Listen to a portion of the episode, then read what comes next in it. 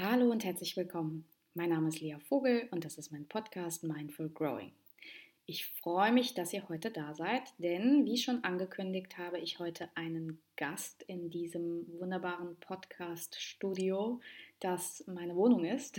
Und der Gast, der ist auch nur virtuell bei mir. Ähm, und ich freue mich trotzdem absolut und gleichermaßen, dass sie aus Kalifornien dazugeschaltet ist und wir ein bisschen miteinander sprechen können. Und wenn ich Interview sage, dann meine ich wahrscheinlich eher ein Gespräch. Ich habe zwar Fragen gestellt, aber eigentlich hat es sich mehr als Gespräch entwickelt und das ist ganz, ganz schön und sehr, sehr wertvoll für mich gewesen, denn Carolyn Costin, die Dame, die zugestimmt hat, dieses Interview, dieses Gespräch mit mir zu führen, ist für mich eine sehr, sehr beeindruckende Frau, eine Pionierin auf dem Feld der ja, Essstörungstherapie, was ein wirklich unschönes Wort ist. Deshalb will ich es vielleicht mal ein bisschen freundlicher ausdrücken. Sie ist ja Pionierin und Revolutionärin, was, was das Thema Essstörung, gestörtes Essverhalten, gesunder Umgang mit dem Körper, mit der Körperakzeptanz ähm, angeht. Das Thema ist nach wie vor sehr groß. Ich glaube, viele, die diesen Podcast jetzt regelmäßig verfolgen, die wissen, dass mir das ein ehrliches Anliegen ist. Die wissen von meiner eigenen Geschichte. Die wissen auch, dass ich das Gefühl habe, man müsste mehr darüber sprechen. Und den, der Eindruck hat sich eher verschärft, als dass er verflossen ist. Und ich will das, will das nochmal sagen. Ich glaube nicht, dass ähm, jeder, jede Hörerin, selbstverständlich glaube ich das nicht, äh, eine Essstörung hat. Natürlich nicht, Gott sei Dank nicht. Gleichzeitig weiß ich, dass diese Themen, das Thema gestörtes Essverhalten, by the way, ich, ich stolper immer selbst über diesen, diesen Ausdruck. Deshalb ist es mir wichtig, dass ich hier an der Stelle vielleicht gleich sagen kann, gestört, das klingt zu hart. Ne? Es ist tatsächlich aber die, die sozusagen die direkteste Übersetzung und auch das, wie es genannt wird. Ähm, denn würde ich jetzt einfach nur sagen, ungesundes Essverhalten, dann würde ich möglicherweise ähm, Orthorexie, ähm, Fälle dort exkludieren und das möchte ich auch nicht. Das heißt, gestört im Sinne von kein, es wird nicht besser, ich rede mich hier im Kopf und Graben, kein normales Essverhalten. Ähm, es soll heißen, ähm, ich glaube, dass viele Menschen in der heutigen Zeit, vor allem Frauen, aber auch Männer, ähm, jeder im Prinzip, der als Mensch auf dieser Erde in unseren Breitengraden, in unserer westlichen Kultur lebt, der hat ein, eine Chance, davon beeinflusst zu werden von der Diätkultur, von dem Schlankheitswahn, von der absoluten Unzufriedenheit in dem eigenen Körper. Und je nachdem wirkt sich das für den einen oder den anderen so aus oder so, je nach Genpol, je nach Charakteristik, je nach Temperament, je nach Vorgeschichte, je nach Diäterfahrung kann das in eine Essstörung münden. In natürlich die, die wir klassischerweise kennen, das restriktive Verhalten, die Anorexie, das bulimische Verhalten, in das Binge-Eating-Verhalten, in das emotionale Essen, in das vielleicht auch und wieder in großen Anführungszeichen nur permanente darüber nachdenken, Essen mit Schuld verbinden, dem Wunsch, ständig dünner zu sein, anders zu sein, einfach alles zu sein, nur nicht man selbst. Und weil das Thema so groß ist und mir gleichermaßen am Herzen liegt, weil ich glaube, dass wir in so vielen Bereichen davon betroffen sind, ähm, weil ich glaube, dass es nicht nur ein persönliches psychologisches, soziologisches, sondern auch soziokulturelles und möglicherweise politisches Thema ist, habe ich das Gefühl, es braucht eine Stimme. Und Carolyn Kosten ist eine Pionierin, das habe ich eben schon gesagt. Ähm, sie wird das selbst nochmal erzählen. Sie ja, sie hat vor langer Zeit, vor knapp 40 Jahren, hat sie selbst unter Anorexie gelitten. Sie ähm, war da sehr, sehr stark drin und damals war die Behandlung noch sehr, sehr anders, als sie es heute ist. In vielerlei Hinsicht ist sie auch heute noch nicht dort, wo sie sein könnte, aus meiner Sicht gleichzeitig. Und äh, ja, hat sie einfach einen wahnsinnigen Schritt getan und es hat sich viel getan. Und dass die Heilung nicht darin besteht, wieder einen, ein, wieder große Anführungszeichen, Normalgewicht zu haben. Das ist ähm, spätestens den Menschen klar, die darunter leiden, denn auch ähm, das, das Gewicht wiederherzustellen, das kann möglich sein, während wir gleichzeitig im Geist noch leiden. Und auch das emotionale Essen, äh, die Bulimie, das sind Themen, die im Heimlichen liegen. Darüber spricht man nicht so sehr. Da liegt ein großer Schleier der Scham drüber und deshalb ist es umso wichtiger, dass wir es thematisieren. Und so hat es sie auch gemacht und hat sozusagen zwei Tabus, wenn man so will, gebrochen damals. Und das war sehr, sehr revolutionär. Auf der einen Seite hat sie gesagt, Heilung ist wirklich möglich. Es ist möglich, komplett zu heilen. Es ist nicht ein damit Leben, wie man das in so vielen Fällen von Suchterkrankungen beschreibt es ist kein darum manövrieren, ähm, im klassischen Fall des Alkoholismus sozusagen ohne den Alkohol leben müssen, ist einfach exkludieren aus dem Leben. Das geht bei Essen nicht. Wir sind damit konfrontiert, sondern es ist möglich, wirklich in die komplette Heilung zu gehen. Fully recovered is possible. Das ist ihr Slogan sozusagen und das ist etwas, was vielen Menschen erstmal Mut gemacht hat. Denn wenn man sich auf dem Weg der Heilung befindet und eigentlich für sich weiß, weil es einem immer wieder suggeriert wird, dass es gar nicht richtig möglich ist, dass man sich irgendwie damit arrangieren muss, dann endet man den Heilungsprozess auch oft dort, genau an der Stelle sozusagen, weil es ohnehin schon so unfassbar schwer ist. Und wenn man nicht an ein wirkliches Heilungsziel glaubt, warum sollte man dann weitergehen? Sozusagen.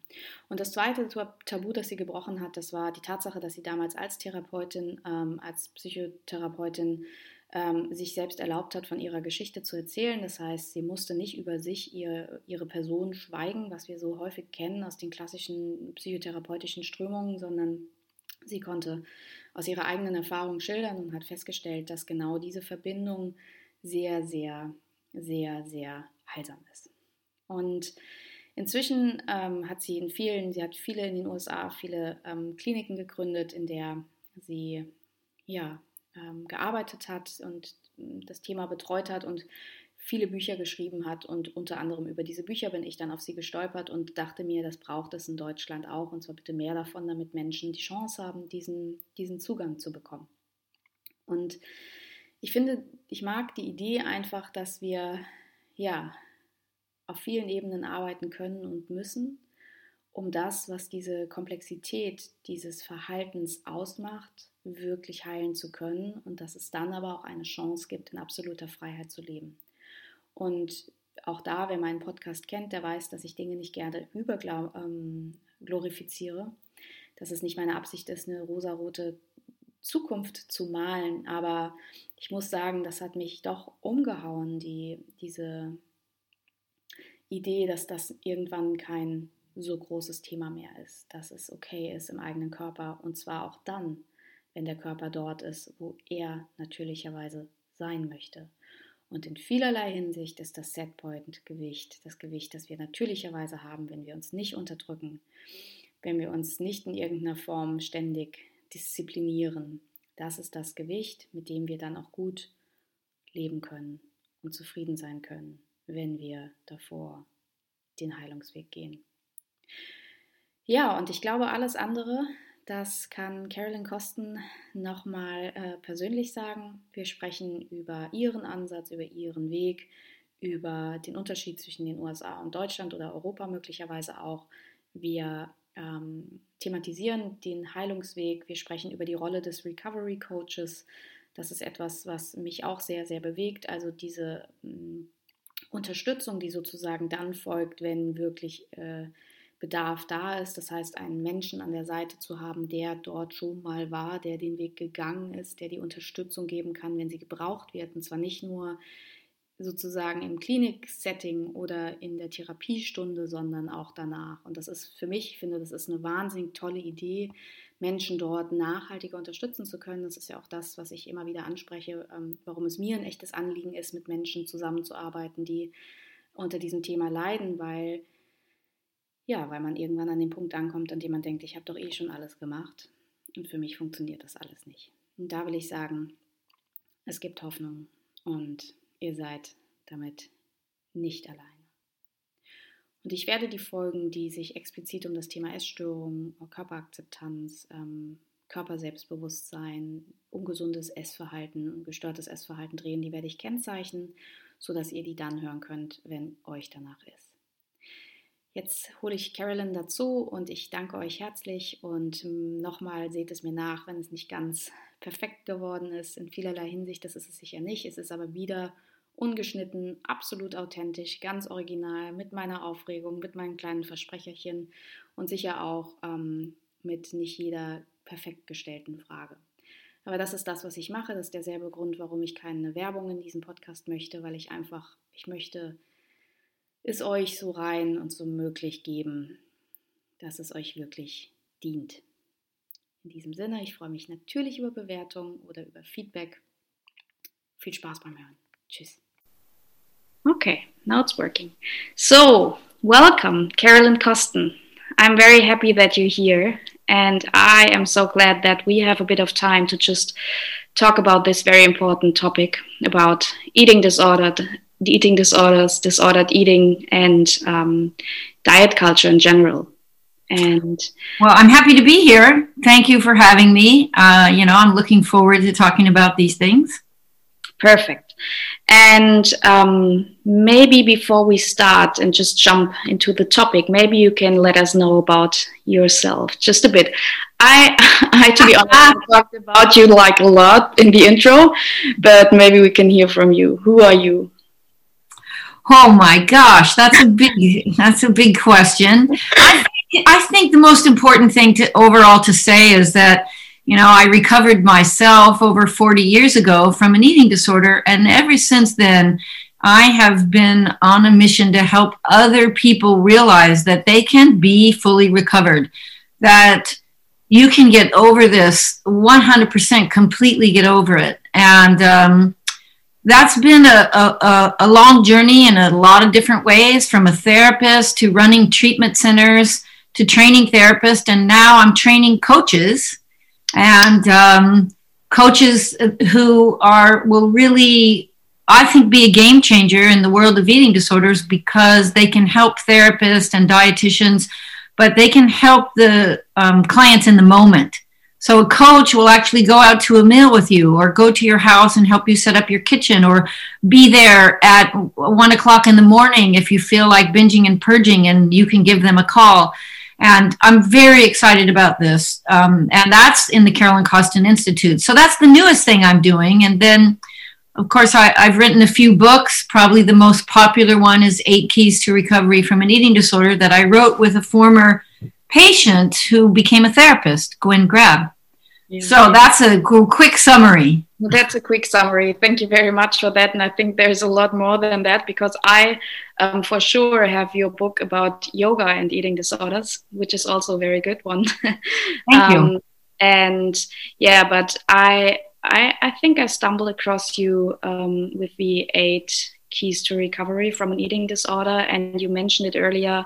I think one of the very different things that I've learned from you or that I first heard from you is the idea of fully recovering, fully being fully recovered.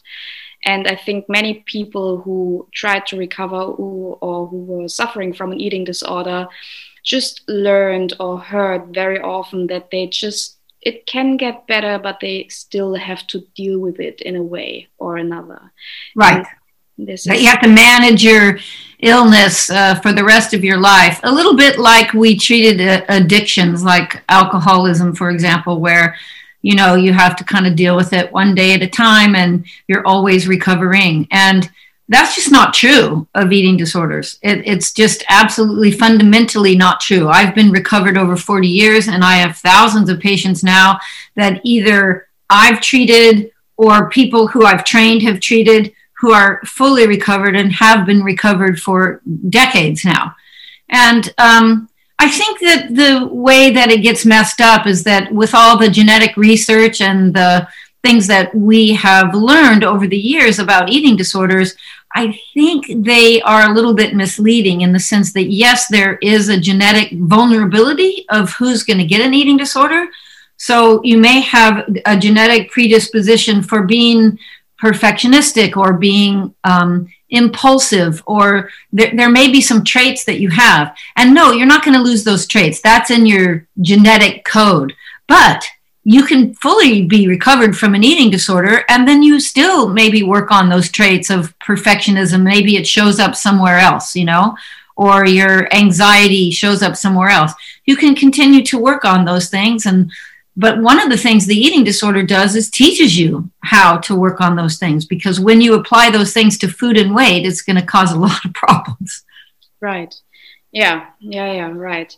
So, I mean, if that's possible, is there anything you can the point the finger on um, which is different from your approach to others? I mean, I, I think I think more people are adopting the position that you can be fully recovered. Mm-hmm. When I first started talking about it over 30 years ago, um, I, I, think people were more skeptical then.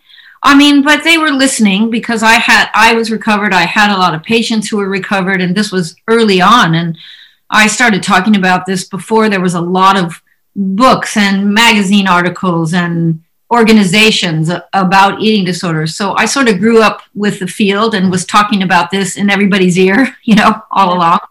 And I think more people have adopted it. But I would say that that's a big, um, if there is a difference with people in the field, it's the ones who think that because there are some genetic predispositions for people who develop eating disorders, that it's a, some people call it a brain disease I, I think that's silly. I, I, if you look at different cultures and different times and different um, countries in the past that don't, for example, without diet culture, you, you, you don't have eating disorders, or you have very, very few. So I don't think we can say that it's a, a genetic disease. And I, and I think some people will just disagree with me about that. Yeah.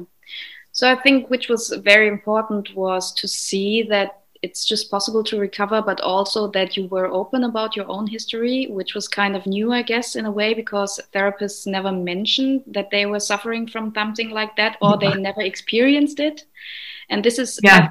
it's a very complex thing. Like eating disorders are so complex, it's so difficult to just um, heal like every part of it. And it's getting, I, it's like it's. I yeah. think it's very sad that therapists are trained. You know, it's the whole thing about self disclosure. And I think it's sad that in some countries still, and, and even in the America, there are some treatment centers and some places that are less likely to have therapists disclose their, their own eating disorder. But to keep it a secret means that you think it's shameful.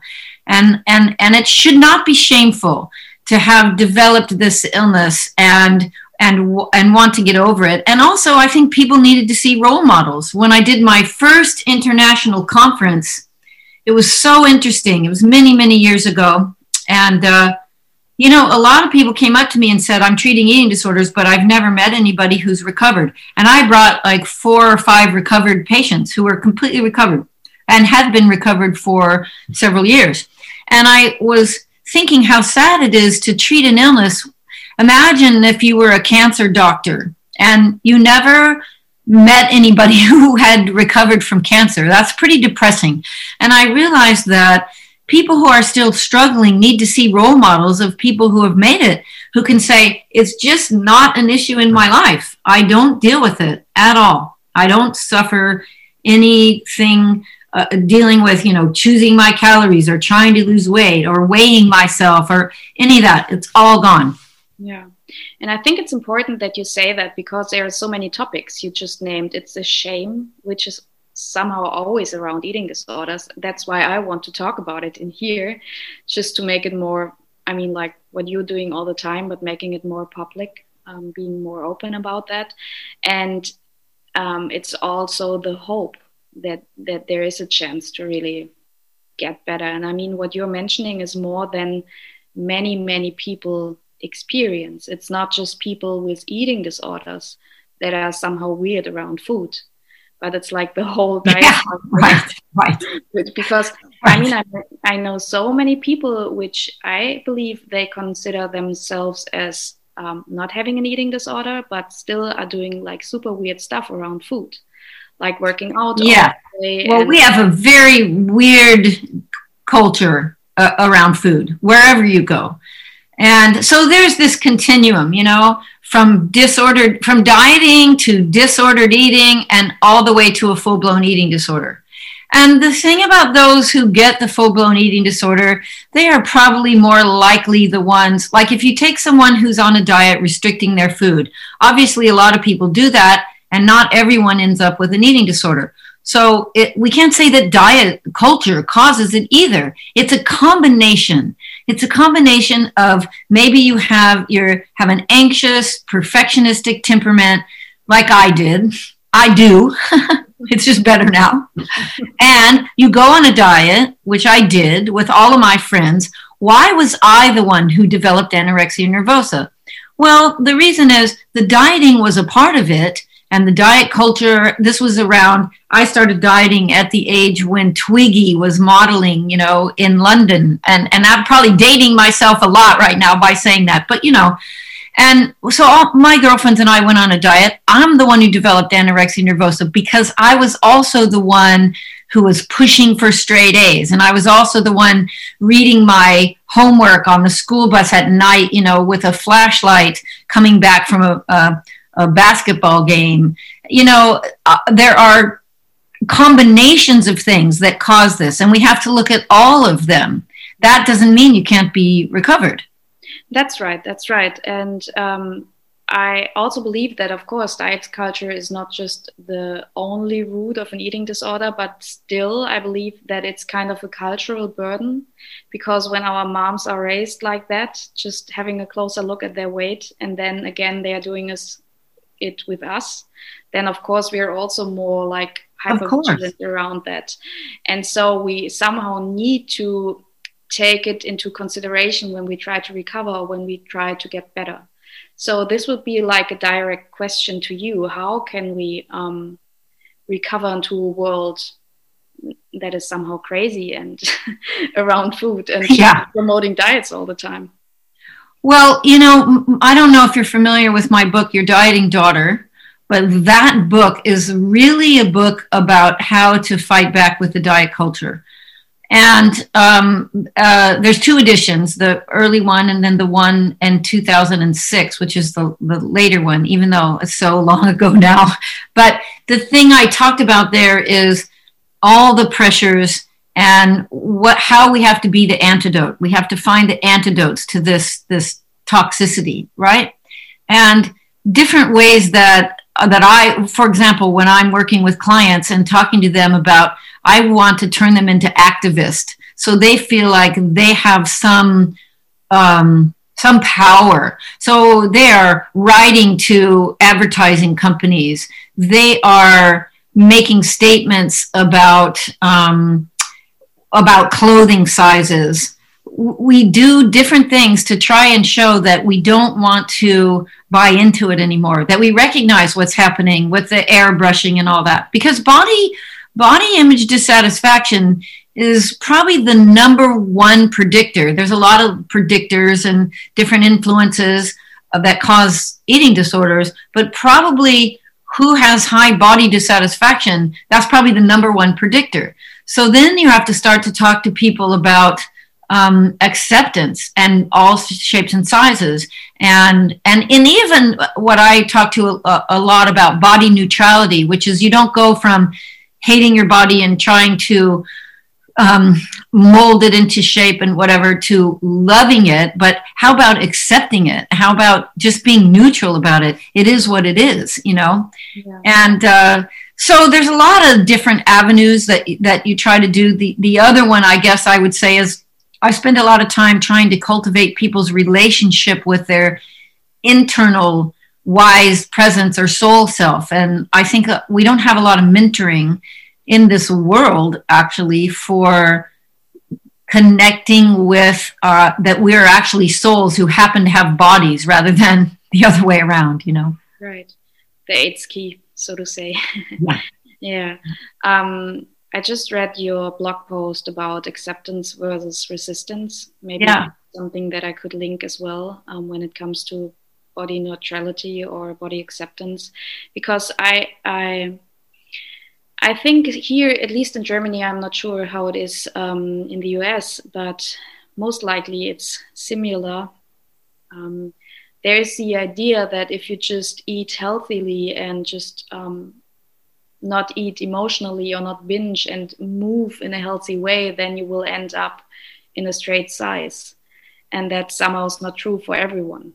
It's so, not true for. I mean, if if you look at, um, I mean, certainly we do. We also have a problem in um, most industrialized countries where we are. We do have a problem with um, people often not having access to certain kinds of you know uh, uh, fruits and vegetables and healthier grains and things like that that make it easier for them to eat in a way that's more nutritious for example. So there where there is a problem with obesity in in um, so many different countries. But even to say that kind of gets me in trouble because i don't want to be stigmatizing or all that because yes there is a problem with that. But there's also all different shapes and sizes. And there is no specific, not everybody who's in it. What we've turned it into is everybody who's above the, this ideal size is the wrong size. And, and that's where the health at every size movement came in to, to show that we, we have to look at health, not people's weight. We have to look past whatever the number on the scale is because you can be all different sizes and still be healthy. And as you know, you can be the ideal image of weight and you can be you know thin and what's considered the ideal type and also be very unhealthy. So we we have to look at it. I think that's the best way is i'm constantly talking to people about and to parents with their kids about always focus on health. You don't you don't even need to have a scale. There's absolutely no reason to ever have a scale.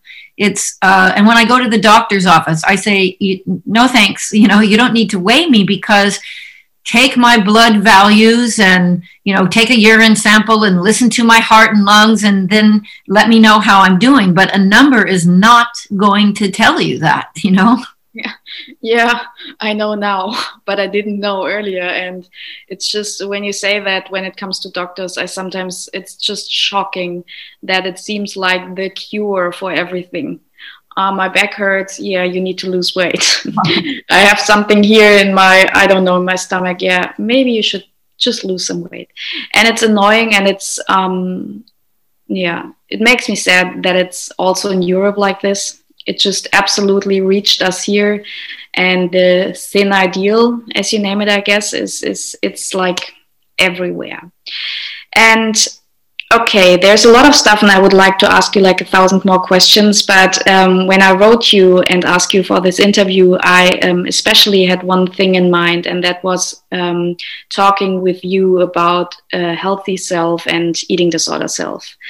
And I'm so curious about that because I really like that idea. It was like so very helpful to just separate from the eating disorder voice.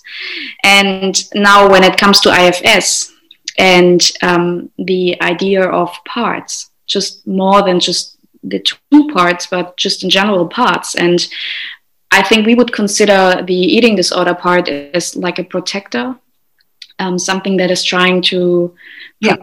you in a way, and which is really good intentions, but still it's annoying. and I mean, like, I, I I actually know Dick Schwartz, Richard Schwartz, who developed IFS, and I've had the opportunity to sit with him and work with him, and I think I think it's um, a fascinating and important work, but I think he does it better than most because I think some people take that concept and become way too interested in all their various parts, and they and they may end up a little more split. And I've seen I've seen that happen and so i try to make it really simple with with my philosophy and just talk about just in terms of talking about people with eating disorders have over time developed and i think he would say this way also have over time developed this other ego state and this ego state is the one that says, oh, you shouldn't eat that and you shouldn't eat this. And if you eat that, you have to go for a run. Or if you eat ice cream or pizza, you have to get rid of it. You have to purge it somehow. And all these different things that are related to food and weight. But what's interesting is once you're in the grips of that and that's been around for so long, you're sort of brainwashed and it doesn't feel anymore like it's a choice. It becomes an obligation. And your healthy self gets quieter, sort of pushed down underneath there. And and the re and you know, I always wait for people to um, say something for my clients to say something or bring up something that helps me point this topic out. And the reason is because I don't want to say to people, oh, you must have these two parts, and they think I'm calling them crazy or something. But there's always, it always comes out. Like someone will say, I told myself not to binge. And then I, there I was, I found myself standing in front of the refrigerator binging. Well, even when you say, I told myself, there's a part speaking and a part listening, right? Who are you telling when you say, I told myself? Or you say, I found myself in front of the refrigerator binging. Or a client who says, you know, I, I, I want to follow my meal plan and I want to add more food because I know I'm underweight. But then I get to the meal and all of a sudden another part of me just freaks out. And I say, oh, there it is. Another part of me. So you see, you have these two parts. So I, if, because sometimes people feel a little bit like, what are you talking about? I have two parts. So I try to let them be the ones to explain. And usually it comes up when people are describing their ambivalence. Someone who binges definitely is saying, Take this away from me. I hate this. Please take it away from me. And then that night they have a binge. Mm-hmm. And so I say, So there's a part of you who's in my office saying you don't want to do it. And a part, where, where was she last night when you started binging, you know, at 10 o'clock uh, at night? Where was the part that was in my office? Those two parts have to start talking to each other. Mm-hmm. And I got this concept from my own healing because I remember when I was struggling with anorexia and I was really, I had nothing to go on. At that point, there were no books, no articles. And, and I realized I was a, a particular evening, I was talking to myself and I was telling myself, don't eat cookies. And then another part of me was like, that's easy for you to skip cookies. What would be hard is to learn how to eat just a couple or, you know, and I had this whole dialogue with myself. And Later, when I became a therapist, I remembered that dialogue and realized that other people were having dialogues in their head all the time, but never stopping to then say, well, which one do I want to strengthen? Which one do I want to win this battle? I want to choose the healthy self. And some people will say, well, I don't know if I have a healthy self. And always I ask them, what would you tell your best friend to eat? What would you feed your seven year old daughter? And always there's a healthy self in there. It's just not coming out for them. It comes out for other people, but not for themselves. Yeah. Yeah, happy that you you noticed it in yourself and made it to like to a concept because it is indeed very helpful. And I have two more questions when it comes to this. It's just number one, you just um, started with it is how can we strengthen the healthy self? How can we do this? How can we feed the healthy self? Because i think that's um, giving it some airtime. So that's why the first thing i do let's say someone is um, has a certain eating disorder behavior that they engage in and we're talking about trying to help them stop so i'll tell them right before you do it. And i don't even care what you say just write write, write, because generally the writing is going to be about the, the eating disorder self is going to say let's say it's a binge you know, I just want to eat this food and I don't want to be stopped. And Carolyn told me to write this and I'm really mad at her, but I'm going to write it anyway. And I just want what I want right now. And um, it, it just feels like I just want to distract myself from all the stuff that happened today. What, whatever it is they write. But the most important thing about that assignment is to then say, okay, now write back to that part of yourself. Write back and t- say all the reasons why you don't want to binge, why it's making you uncomfortable, why you don't like the side effects from binging, why it makes you feel ashamed. Write all the other. So what's happened over time is the eating disorder self is getting all this airtime in your head and nobody is stopping to write back. And a lot of times when I tell people to write, at first they don't see how that can make a difference. And they think, well, I don't, I just know I should stop, you know? And I say, no, the reason you have to write back is because that's how you strengthen something by giving it a voice, by paying attention to it, by letting it say what it needs to say. I think that too often what therapists will do is we'll play the healthy self and we'll tell the person all the reasons why they shouldn't binge or whatever. That's not good enough. The person has to be able to speak it themselves because that's the practice and that's the part that gets stronger. Yeah. The thing is, what is so complicated about that, at least in my own experience, this was like the last really tough thing is that because it was always my coping mechanism when it came to shame, when it came to negative emotions. And then in the phase of my life when I was the most ashamed, in a way, because my body was changing and so much stuff was going on, and I was a part of me was still in the thin ideal world, but I but I understood that in a healthy way I can never be like this. And then there was a lot of shame. It felt not that deep anymore, but still it was there. And then I didn't have my coping mechanism. So, yeah, and, and what what we always talk about is look, people use it as a coping mechanism. That's definitely true. And so I don't want to take that away in the sense that I say, yeah, I know it's a coping mechanism. You're not a stupid person. You used it for a reason. You had a good reason to to start doing this. So, but there's side effects to your coping mechanism. So what we have to do is that we have to find other coping mechanisms. Then people will say, well, there isn't anything as good. And I say, well, maybe someone who is addicted to heroin once said there's nothing as good as heroin, but all the side effects to heroin are just too much. So again, then I go back to what would you, t- what if you had a daughter?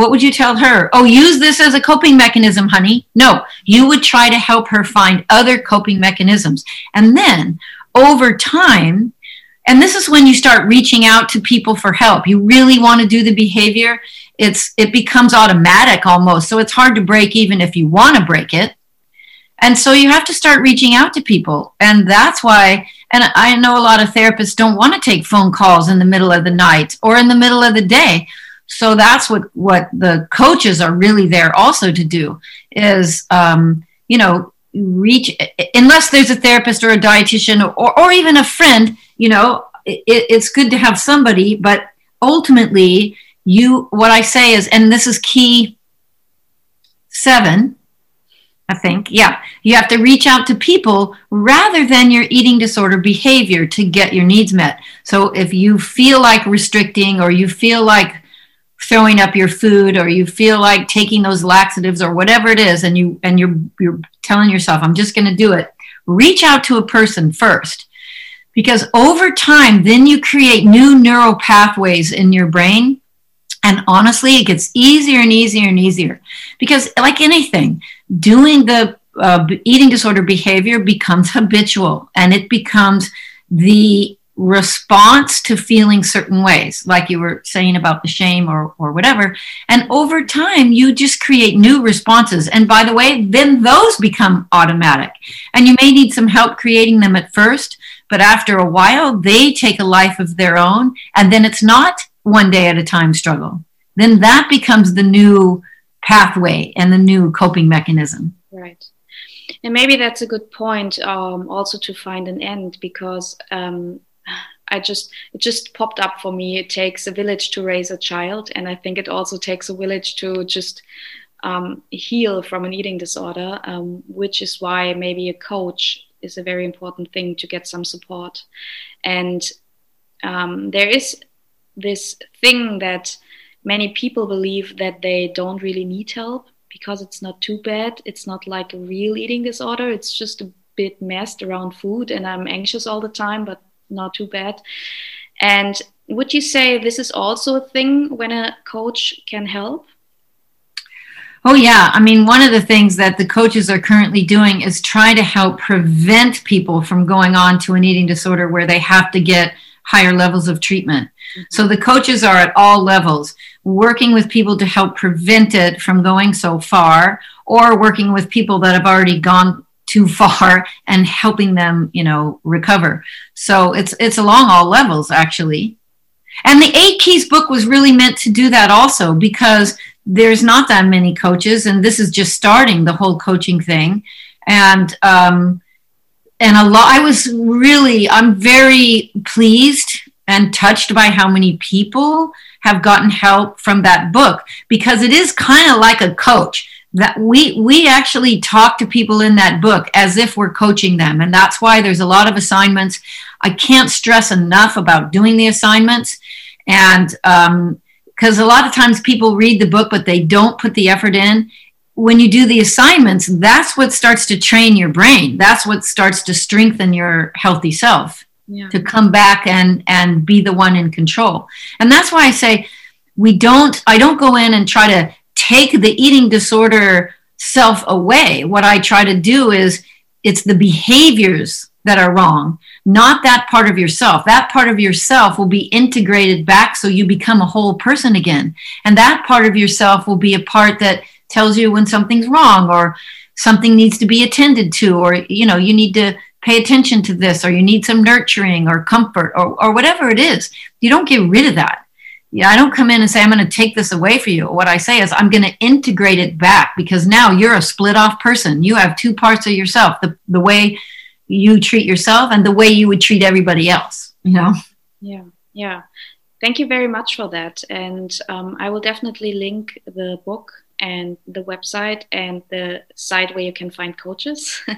Because I really and honestly I'm, I'm normally not a big fangirl um, and definitely not in the podcast but I really loved your book.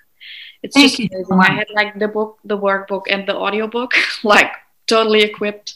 And it's yeah uh, it's a pity that it's not in German but I can absolutely link the English version and it's it's just a such a good start and such a good company so well, I really appreciate that. And if you want, if there is a publisher there, I can and and you get in contact for me, I can try to put my American publisher together with somebody there and they just might do it. All they all they really need is somebody to translate it, you know. So um, is a very good idea. I would do a lot that this happens because it's it, it would be so helpful. It would be so helpful. Yeah, to okay. a publisher. I might know someone, so I was just thinking, but that is for after okay. the podcast. Thank you very much, Carolyn. I really oh, appreciate. Thank you so much for having me. I really hope this helps people and gives them some hope and and motivation. And I always say, you know, I didn't have any magic skills or talent, so I always say, if I can be recovered, you can too. Ja, und mit diesen Worten verabschieden wir uns. Und äh, wenn es für euch abrupt wirkt, ähm, wir haben uns dann noch angemessen verabschiedet und ich hoffe, ihr könntet, konntet zehren von diesen Gedanken, ähm, die, ja, die Carolyn da mit uns geteilt hat. Ich werde alles verlinken, was wichtig ist. Ihre Seite, meine Seite, das Buch, die Bücher, von denen sie sprach und ja, ich freue mich tatsächlich zu hören, ähm, ob das Thema spannend ist für euch oder was ihr daraus mitnehmt. Und ähm, ich wünsche euch einen wundervollen Tag. Ich freue mich auf die nächste Folge und auf alles, was hier passiert und fühlt euch gegrüßt. Bis dann. Tschüss.